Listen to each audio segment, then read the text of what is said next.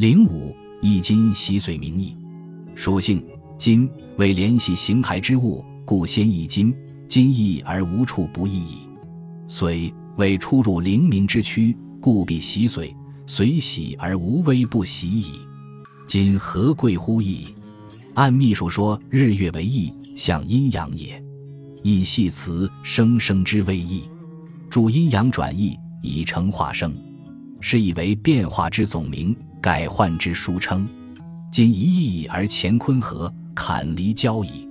至引申为交易、变易、互易、移易、反易、对易、避易、改易、平易、合易之意。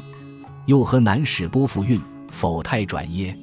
所以易使之意，寒可易为暑。暑可易为寒，昼可易为夜，夜可易为昼，老可易为少，少可易为老，阳可易为阴，阴可易为阳，变化无端，皆易之道。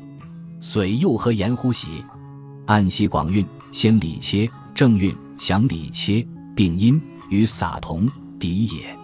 说文洒足也。《史记》高帝既有十两女子喜之文书九告，自习田改用九，喜。又节也，是喜之意，自上洒下，又由下升上而结上也。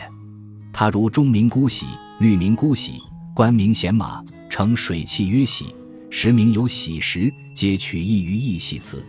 圣人以此喜心，退藏于密之喜，所谓洒涤洒节也。所以意为之喜，浊积者能使之清，黑暗者能使之明，凝重者能使之清。沉闭者能使之静，洗髓躬身能自放光明。西汉武帝时，客有问于东方朔曰：“先生有养生诀乎？”答曰：“无他术，吾能三千年一洗髓，三千年一伐毛。吾以三洗髓，三伐毛矣。”客不识道，以为滑稽戏语。后考据家及注家亦多引之作寓言，不知为实语也。